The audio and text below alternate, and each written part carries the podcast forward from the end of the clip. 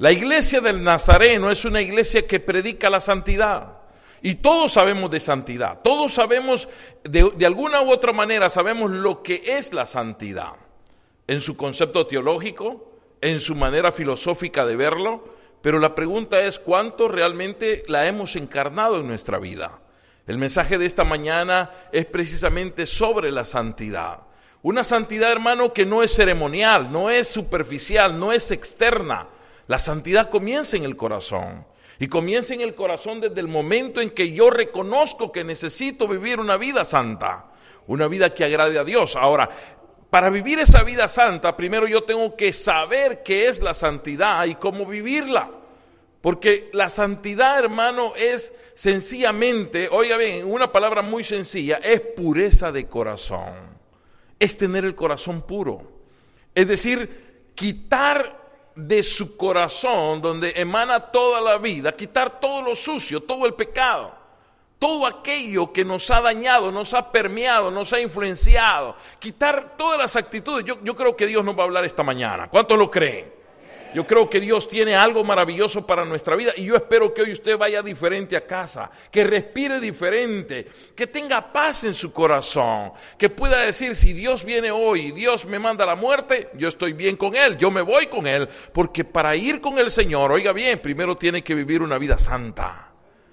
Así es que esta mañana quiero invitarlos a que vayamos a la carta a los romanos, una de las cartas teológicas, el compendio teológico más grande en escritura, que nos habla acerca de cómo yo puedo vivir una vida santa, pero también donde yo voy a ver qué es lo que pasa en la vida del apóstol Pablo y cómo él mira esta, esta cuestión de la vida de la santidad, que hoy en día es muy importante que nosotros la conozcamos.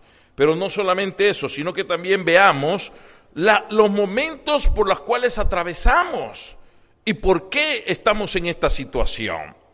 Muchos de los que podamos leer esta escritura esta mañana, hermanos, nos vamos a familiarizar. Y yo esperaría que fuéramos pocos los que nos familiarizáramos en el sentido de lo que Pablo está diciendo, pero más bien que al final nos identifiquemos todos y podamos decir, hoy voy a vivir en santidad. Amén.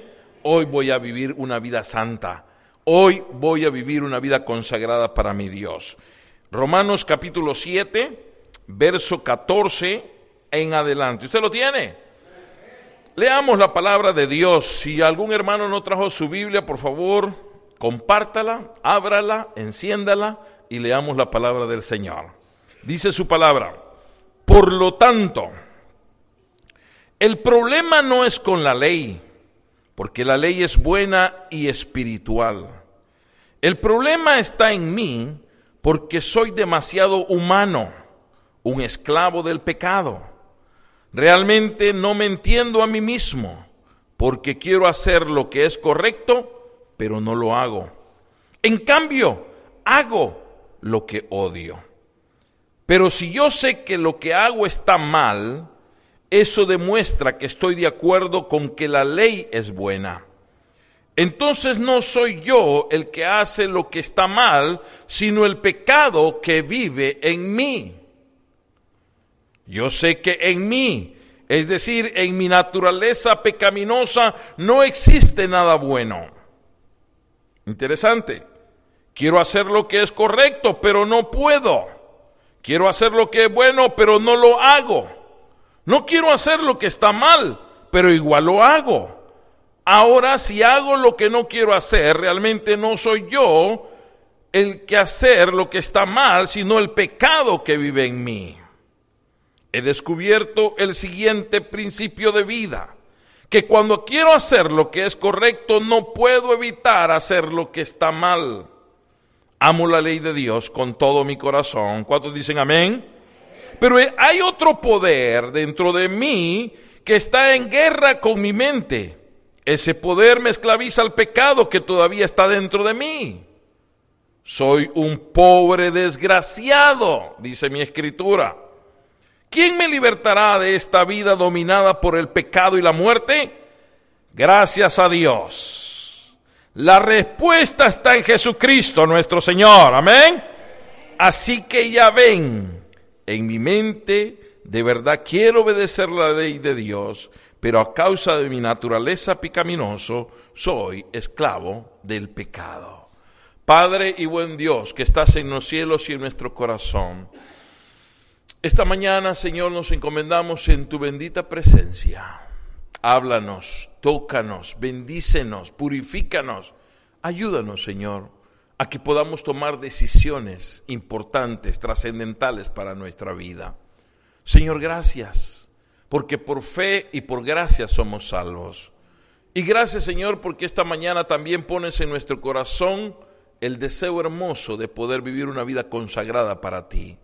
Señor, Muchas veces hacemos lo que no queremos hacer. Muchas veces, Señor, vivimos de acuerdo a nuestra propia conscupiscencia y nos olvidamos que hemos sido lavados y salvados por la sangre del Cordero. Ayúdanos en este día, Señor, en esta mañana y toca nuestras vidas, nuestros corazones. En el nombre poderoso de Jesús nos encomendamos. Amén. Y amén. Qué lindo es el Señor. Amén la vida de santidad, hermano, es una vida maravillosa, es una vida extraordinaria, es una vida, hermano, donde podemos tener la paz para con Dios. Muchos hermanos decimos como pastores y predicadores decimos a la persona, hermano, vivan en santidad, pero no les decimos cómo debemos de vivir la santidad. O damos conceptos teológicos, hermano, que se nos olvidan y perdemos de vista lo que realmente Dios quiere hacer en nuestra vida. El Señor nos creó con un propósito. Y el propósito por el cual nos creó, hermano, fue para que nosotros fuéramos para la alabanza de su gracia en el amado. Para que usted y yo pudiéramos vivir, hermano, con Él una vida extraordinaria. No solamente para salvarnos, sino para que tú y yo pudiéramos disfrutar en esta vida, en cada uno de nuestro medio, para poder disfrutar de lo que Dios ha creado para ti y para mí. La vida de santidad, sencillamente, hermano, es hacer lo bueno delante de Dios con un corazón puro. Por eso, hermano, el proceso de salvación es importante que usted lo conozca, es importante que usted sepa qué sucedió en su vida, por qué usted está aquí, por qué usted canta, por qué usted alaba a Dios, por qué usted diezma, por qué usted le dan ganas de venir a la iglesia. Es necesario que usted lo sepa, que tenga claro por qué es un creyente. ¿Por qué es un cristiano? ¿Por qué cree en Dios? Esas son las preguntas que nosotros debemos de hacernos. Unas preguntas, hermano, que tienen respuesta y respuestas que realmente bendicen nuestra vida porque nos hacen vivir y razonar nuestra fe.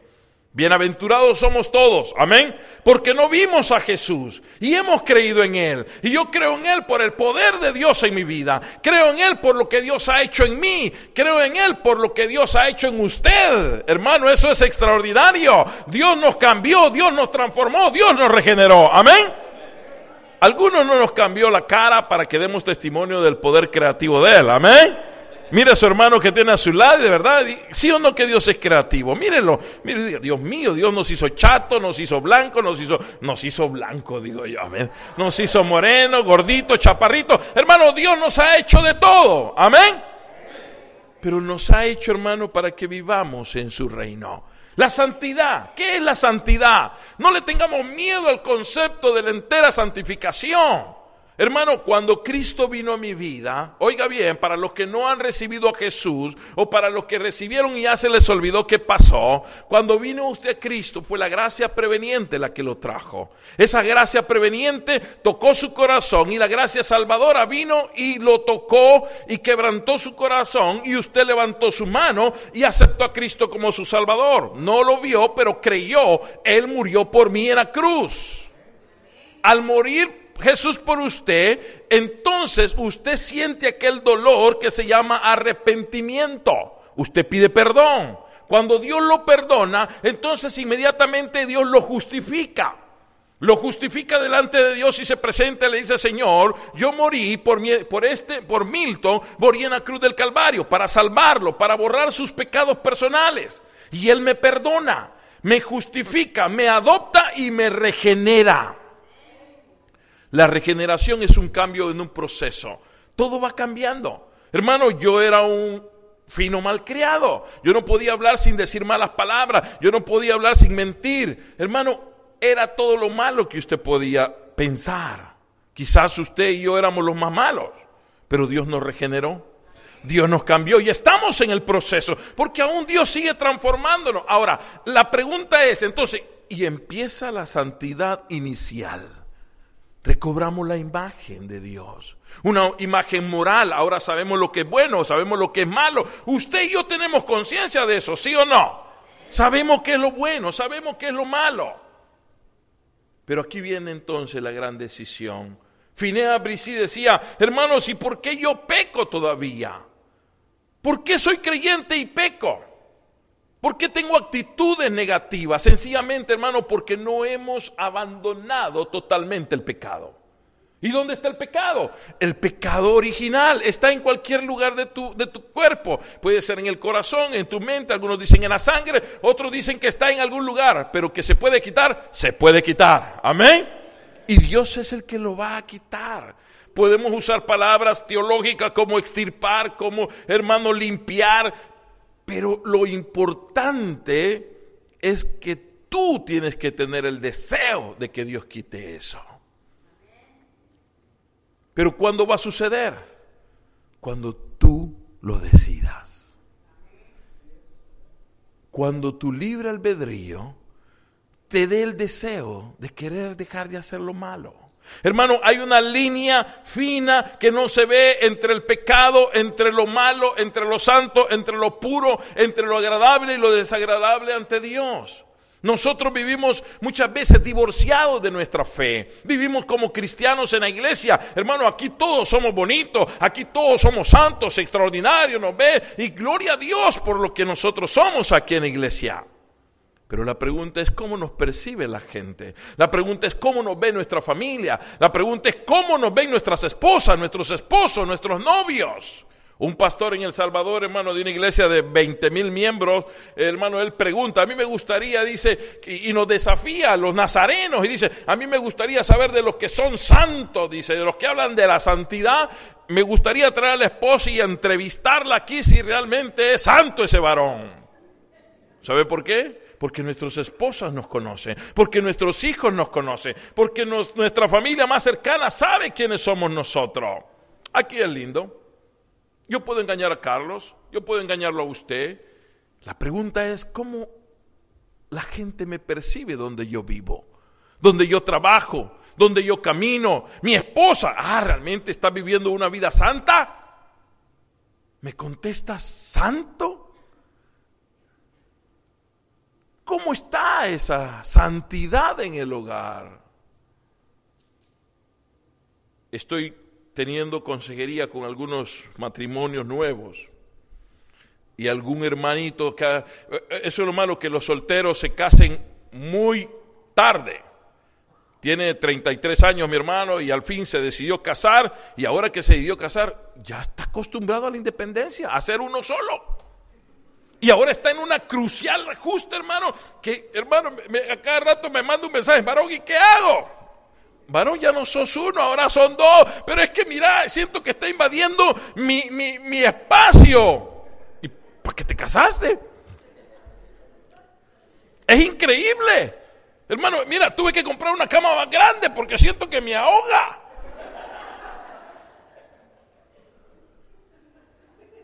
Es increíble, ¿no? El apóstol Pablo nos habla en Romanos 7 y nos dice, lo que yo no quiero hacer, eso hago. Hermano, yo leí la palabra, usted la leyó, ¿se identificó con algo? La ley es buena, hermano.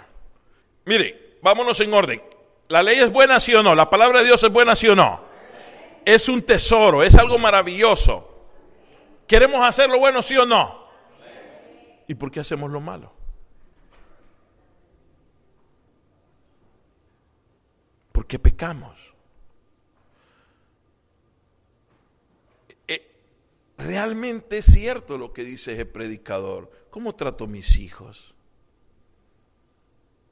¿Con el amor? ¿Con las características de la santidad? ¿A, a mis amigos? ¿A los vecinos? ¿Estoy listo para servir?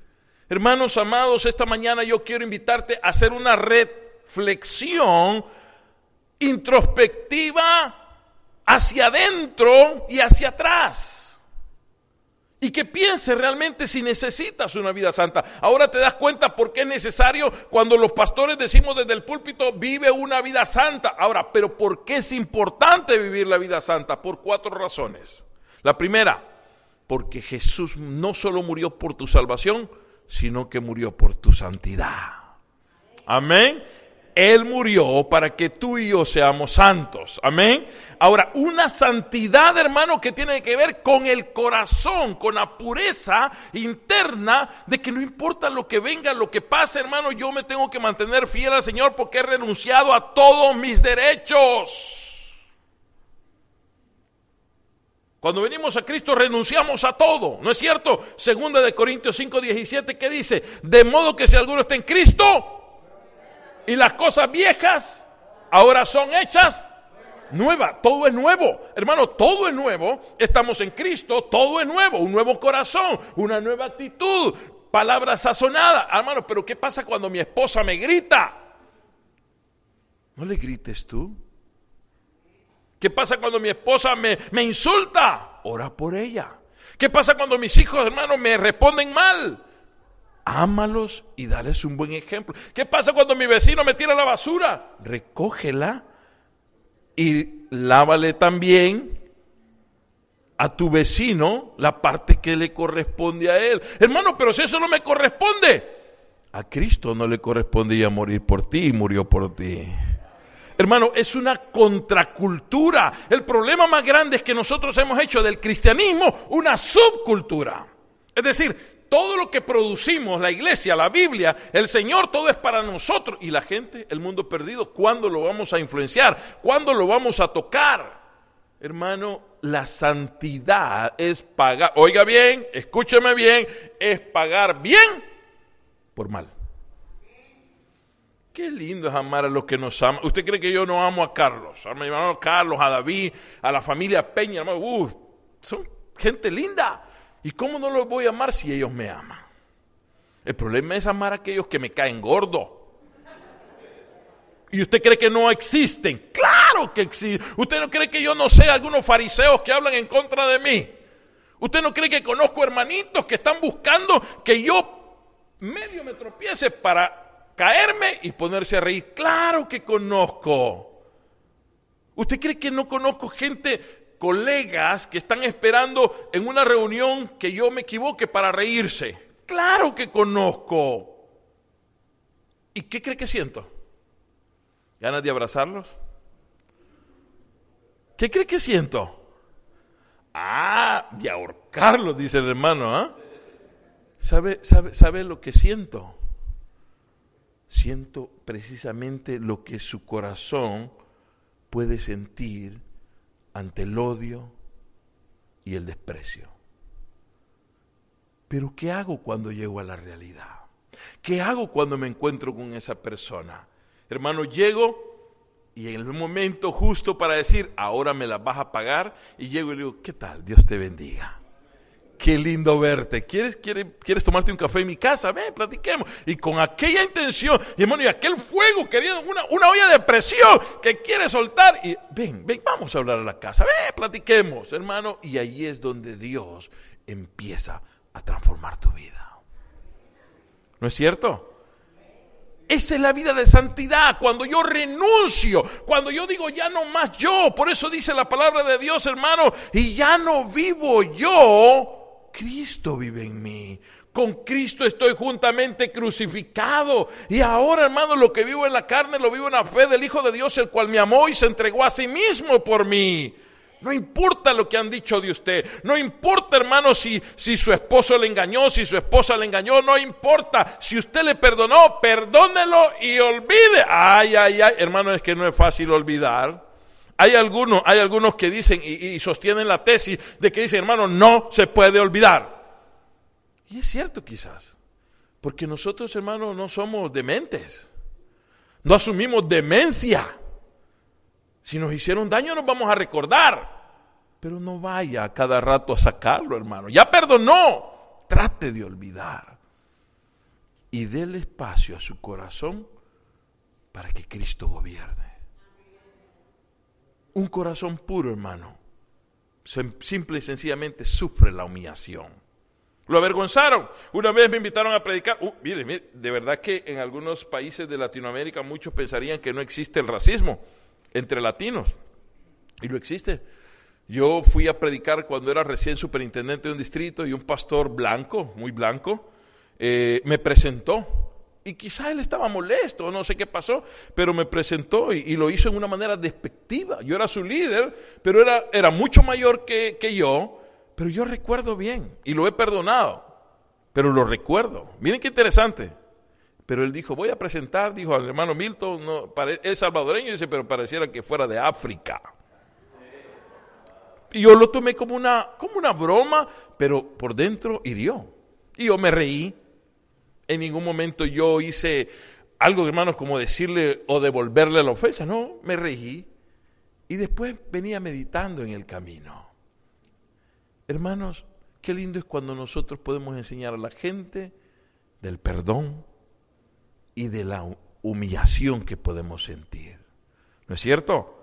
Un día entré a una reunión pastoral, estaban ahí los pastores del Distrito Central de, Guatemala y fui porque mi jefe me invitó a tomar unas fotos para que él pudiera poner en su presentación y de repente el presidente de esa junta, hermano, que, que obviamente no éramos de su agrado, delante de todos, como 30 pastores, nos dice, hermanos, perdón, ¿y a ustedes quién los invitó?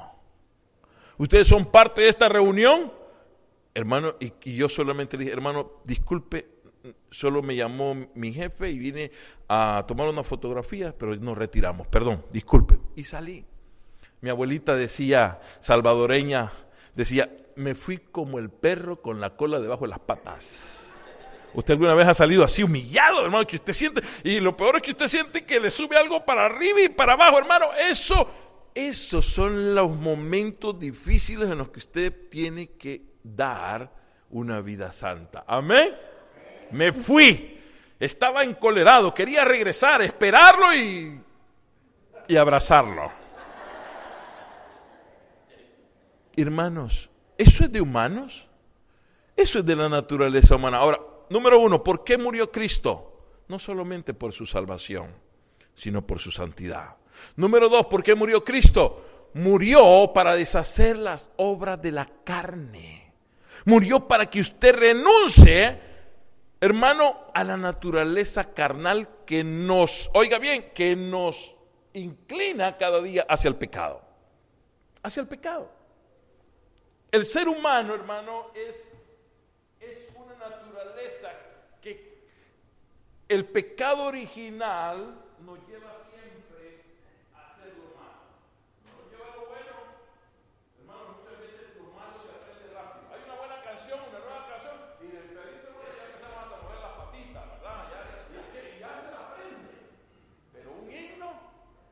se lo aprende. Hermano, ahí van a cantar Ignario, por favor, pónganlo en la pantalla para cantar. Es la naturaleza. Pero cuando Cristo viene, necesita usted levantarse de esa banca y consagrar su vida. Renunciar.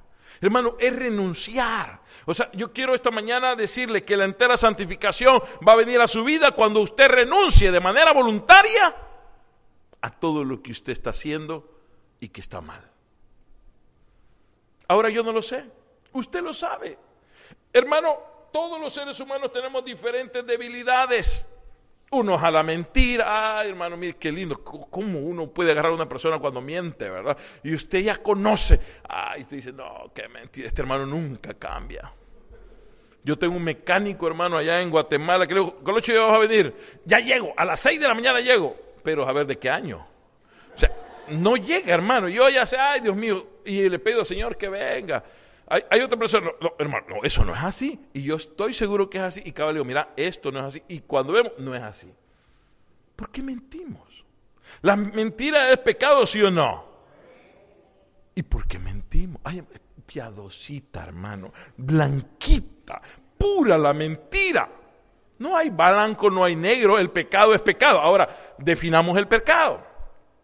El pecado es, hermano, simplemente hacer lo malo.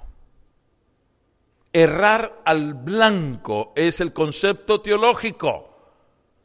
Amarteología, la doctrina del pecado, es tener el control de uno mismo e ignorar a Dios. Y muchos vivimos así ignoramos a Dios. Vivimos ignorando a Dios. Vivimos y solamente cuando viniéramos a la iglesia pareciéramos que entonces vamos a ser cristianos. Pareciéramos que nos ponemos el traje, el traje blanco, donde todos nos vemos relucientes, donde todo es lindo, hermana. Dios le bendiga. Amén. Ay, qué lindo, qué comunión. Nos amamos, cafecito, fresquito, panito. Ah, que aquí no hay nada. Qué paz. Saben que cuando yo me hice misionero yo pensé que cada grado Pastor, un estándar. Eh, superintendente, otro estándar. Misionero, aquí ya no hay pecado. Aquí voy directo a la gloria. Cuando llego ahí me doy cuenta que somos los mismos seres humanos. Que empezamos a pelear sobre cosas. Que empezamos, hermano, a tener las dificultades que tenemos. Recuerde, es importante la santidad porque nuestra naturaleza carnal debe ser quitada y número tres, hermano, es necesaria la vida de santidad porque la gente necesita ver la compasión de Cristo en nosotros. ¿Cuándo? Cuando cambien cuando seamos generosos, cuando seamos compasivos, cuando demos palabras sazonadas, hermano, con buen sabor, cuando no importa que suframos el agravio, cuando no importa lo que llevamos, hermano, cuando no importa, hermano, cuando realmente las cosas van mal, nosotros podemos sonreír, podemos mirar a la gente, podemos disfrutar de su presencia. Cuando usted camina la mía extra, cuando usted, fíjese bien, hermano, lleva comida al necesitado Muchas veces pensamos que la compasión, hermano, solamente se da en los terremotos. Y que, hermano, oh, hay terremoto en Ecuador, hay que preparar comida y mandar para los pobres ecuatorianos. Hermano, si aquí tenemos pobres. ¿No es cierto? Mire, hermano, yo me he dado cuenta, y esto ha cambiado en mi mente, porque conozco muchos que viven en Estados Unidos y son pobres. O sea, y ya nos dicen, hermano, es que allá el sueño americano. ¿Cuál sueño americano? Si aquí ganan dólares y gastan dólares. Yo le decía, hermano Carlitos, no, no, no, es el tiempo para venir para mí. No, sé cuándo, no sé si Dios me algún día me, traiga. No, lo sé. Pero para mí, hermano, yo realmente lo respeto y oro por ustedes. Son personas tan ocupadas. Allá en, el, en, Guatemala hay un, un, anuncio que creo que se inspiraron en la, película de Pedro Infante, cuando llegaba, ya vengo vieja, ya me voy vieja, ya ven, ya... tenía como tres trabajos. Hermano, aquí viven para trabajar. ¿Cuándo van a disfrutar lo que tienen? En la presencia y en el descanso de Dios.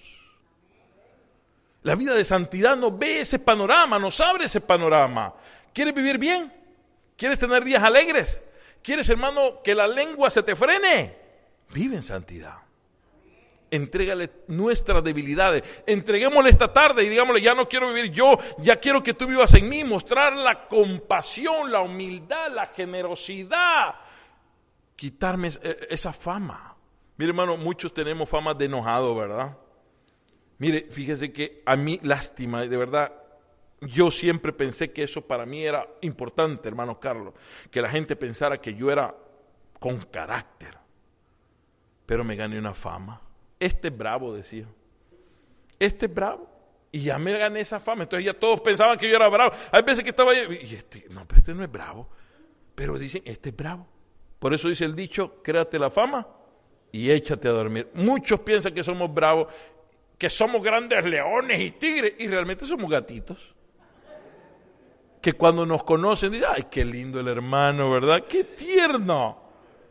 Pero pregúntale a la esposa a ver si es cierto a sus hijos. Pero ¿sabe? Dios lo puede cambiar. Amén. Dios lo porque yo he visto mujeres que dicen, "No ha nacido el hombre que me toque un pelo." Le agarró toda la cabeza y fueron cambiados y transformados. Amén. Dios levanta, Dios restaura, hermano. Dios hace cosas maravillosas. Por eso, hermanos, esta tarde, esta mañana, usted tiene la oportunidad maravillosa de decir, como dijo Pablo, lo que antes yo hacía, ahora ya no lo quiero hacer. Y eso incluye el resentimiento, la amargura, la tristeza y el dolor que usted anda cargando. Mire qué triste, yo me di cuenta hace, hace, hace poco, me di cuenta de algo, de, un, de cristianos que están en iglesia y todavía tienen amargura. Todavía vienen con aquello, hermano, con aquella culpa que, que me trataron mal, que me hicieron daño, que mi niñez, que todo eso, hermano, déjelo. Perdone, olvide, quítese todo eso. Ya ah, sea usted libre, usted mismo, dígale, Señor, hazme libre de todo esto. Y dame paz en mi corazón. La cuarta razón por la que debemos de ser santificados esta mañana es porque esa es la única entrada a la casa de Dios. ¿Qué dice Hebreos 12:14? Sin santidad nadie verá al Señor. Ayer Carlos nos predicaba eh, eh, brevemente en la mañana y decía, no todo el que me diga Señor, Señor, entrará al reino de los cielos. Hermano, ¿se da cuenta por qué es necesaria la santidad? Y no le hablo de una santidad, hermano, como la obra subsecuente, hermano, a la transformación del corazón. No, le estoy hablando de un corazón puro. Estoy hablando que posiblemente su corazón en este momento está con una parte de grasa, de resentimiento, de dolor Quizá por alguna palabra que le dijeron. Aún nuestros mismos esposos. Yo le decía a este muchacho ayer, cuidado con lo que decís. Cuidado con las palabras que le vas a decir a tu esposa. Porque una palabra maldicha es una herida que cuesta que sane. Es una herida tan grande que mejor ella preferiría un golpe. Pero porque esas palabras ya no las podemos levantar ay Dios guarde, le diga, mira, realmente me siento que invadiste mi espacio, ah, sería un dolor, ¿no es cierto? Pero también es necesario que pidamos perdón. ¿Nos han ofendido? Sí. ¿Hemos ofendido? También. Pidamos perdón. La santidad no da lugar para solo sufrir, sino también hemos hecho sufrir. Y si usted está aquí, hermano, y todavía no ha perdonado a su mamá, a su papá, o a su hijo, o a su hija por lo que hizo, oiga, no puede vivir una vida cristiana santa si usted no perdona. No puede vivir una vida cristiana si usted no se desarraiga, se quita. Por eso que dice Hebreos 12.1. Hermano, ¿qué dice? Despojémonos de qué? De todo peso y del pecado que nos asedia. Y corramos como? Con paciencia la carrera de la fe. El pecado original está aquí. Está aquí. Está en todo su cuerpo. Jesús no pecó. ¿Y sabe por qué no pecó Jesús? No porque era Dios. No pecó Jesús porque Jesús es 100% hombre y 100% divino. A eso se llama la figura teantrópica de Dios. Pero él no pecó cuando estuvo en la tierra, no porque era Dios, sino que no pecó porque Dios y su relación no se lo permitió. Hermano, oiga lo que le voy a decir y con esto voy terminando. No podemos impedir que, los, que las aves o los pájaros vuelen sobre nuestra cabeza, pero sí podemos impedir que aniden en nuestra cabeza. ¿Me explico? Hermano, usted no puede impedir tener malos pensamientos. Usted no lo puede impedir. Yo no lo puedo impedir porque es la naturaleza, es el ser humano. Pero sí puede impedir pecar. Vienen a mi mente. Jesús llegaron a su mente. Hermano, Jesús fue un hombre como usted. Él tuvo hambre, él tuvo sed, él caminó, él lloró,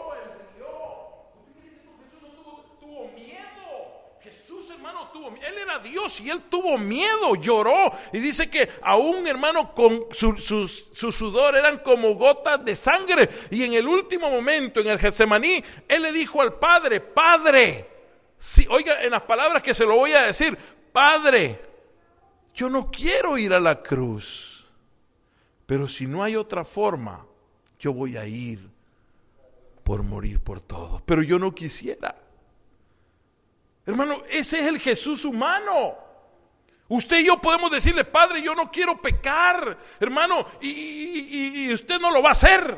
¿Sabe por qué? Porque usted va a hacer dos cosas. Número uno, va a depender de Dios. Amén. Usted no va a pecar no por su propia capacidad, sino porque depende de Dios. Y número dos, porque resiste al diablo. ¿Qué dice Santiago? Resistir al diablo y él huirá de vosotros. Hermano, ¿es complicado el Evangelio? ¿Ha sido difícil de entender el mensaje esta mañana? Yo creo que ha sido maravilloso el saber que tenemos un Dios santo que quiere que usted y yo seamos felices. ¿Sabe, ¿Sabe cuál es el problema con los odios, orgullos y amarguras que tenemos? Que son enfermedades psicosomáticas. Nos da, ¿qué nos da? Cáncer, nos da gastritis, úlcera, se nos estalla la bilis, hasta el apéndice. Dios guarde, hasta más viejitos nos vemos. Perdone, olvide, pero mire hacia adentro. Póngase de pie. Pero mire hacia adentro. Mire hacia adentro de su corazón. Como hijo, como hijos, pregúntese, ¿estoy siendo buen hijo con mis padres? Como esposo, pregúntese, ¿estoy amando a mi esposa como debo? Como novios, ¿estoy respetando a mi novia como debo? ¿Qué estoy haciendo? Como buen cristiano, ¿estoy siendo responsable con mi mayordomía? Si le preguntaran a, mí, a mis compañeros de trabajo, ¿cómo es el hermano Joaquín? Espero que le se llame Joaquín aquí. No, pues no conocemos a ningún Joaquín aquí. No, si aquí trabaja.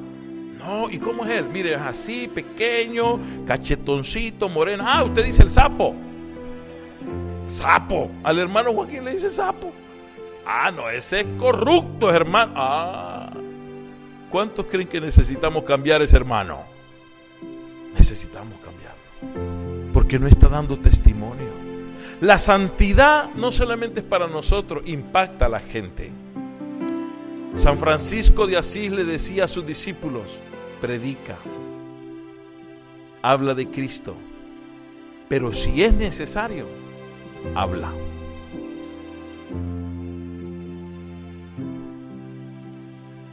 ¿Cómo vamos a predicar a Cristo? Con su vida. Ese jovencito es diferente. Ese matrimonio es diferente. Sí, podemos tener problemas en el hogar. Yo tengo problemas con mi esposa algunas veces, tenemos diferencias. Mi esposa ya la conocieron, ¿verdad? ¿Le recuerdan? Si vino, mi esposa es pequeña, hasta aquí me llega y cuando me mira, ah, Dios guarde, yo no, que no me mire. Siento que ya viene la tribulación. Pero cuando hablamos y resolvemos nuestros problemas, podemos perdonarnos. Amén. Pero ¿dónde está todo? ¿Dónde comienza todo? En su corazón. Hermanos, yo no le voy a tomar una decisión por usted. Y tampoco le pido tómela a la ligera. Pero sí le digo, cuando usted consagra su vida, usted va a vivir una vida plena, feliz, en paz. Caminar con la frente en alto y saber que a Dios lo tiene de amigo. ¿Quién es Dios? Es mi amigo. ¿Quién es Dios? Es mi amigo porque Él no me falla y yo no le fallo porque yo vivo de acuerdo a sus palabras. Si tiene que pedir perdón, pida perdón. Si tiene que perdonar, perdone y olvide. Y si tiene que también ir y buscar a la persona y decirle, lo siento. Y eso tiene que ver, hermano, con la retribución. ¿Sabe que en el pueblo judío había una ley que cuando usted, hermano, era perdonado, usted también tenía que retribuir, entregar lo que le habían entregado. Por ejemplo, si, yo vivía una vida de, pecado y me robé unas cinco, cinco libros, dos palas, una licuadora, una plancha, tal vez fui un vecino le presté, mire, présteme una plancha y se la prestaron y ya tiene como tres meses de tenerla. Ay, hermano, vaya a entregarla. No es broma, fíjese que hablando de eso hoy me acuerdo Hace como unos días mi esposa fuimos al Salvador y prestó una... ¿Qué fue lo que prestó? Una licuadora. Y regresamos a los dos meses y mi esposa me dice, ¿y la licuadora? No sé. El vecino la tenía, no la había ido a entregar. Yo tengo muchos libros que me han prestado, tengo que ir a regresarlos. ¿Qué tiene que regresar usted? ¿Dinero? Cuando nosotros prestamos, se nos olvida que prestamos, pero cuando nos deben, nos estamos acordando a cada rato, me debe, me debe. Hermano, usted le debe su vida a Cristo.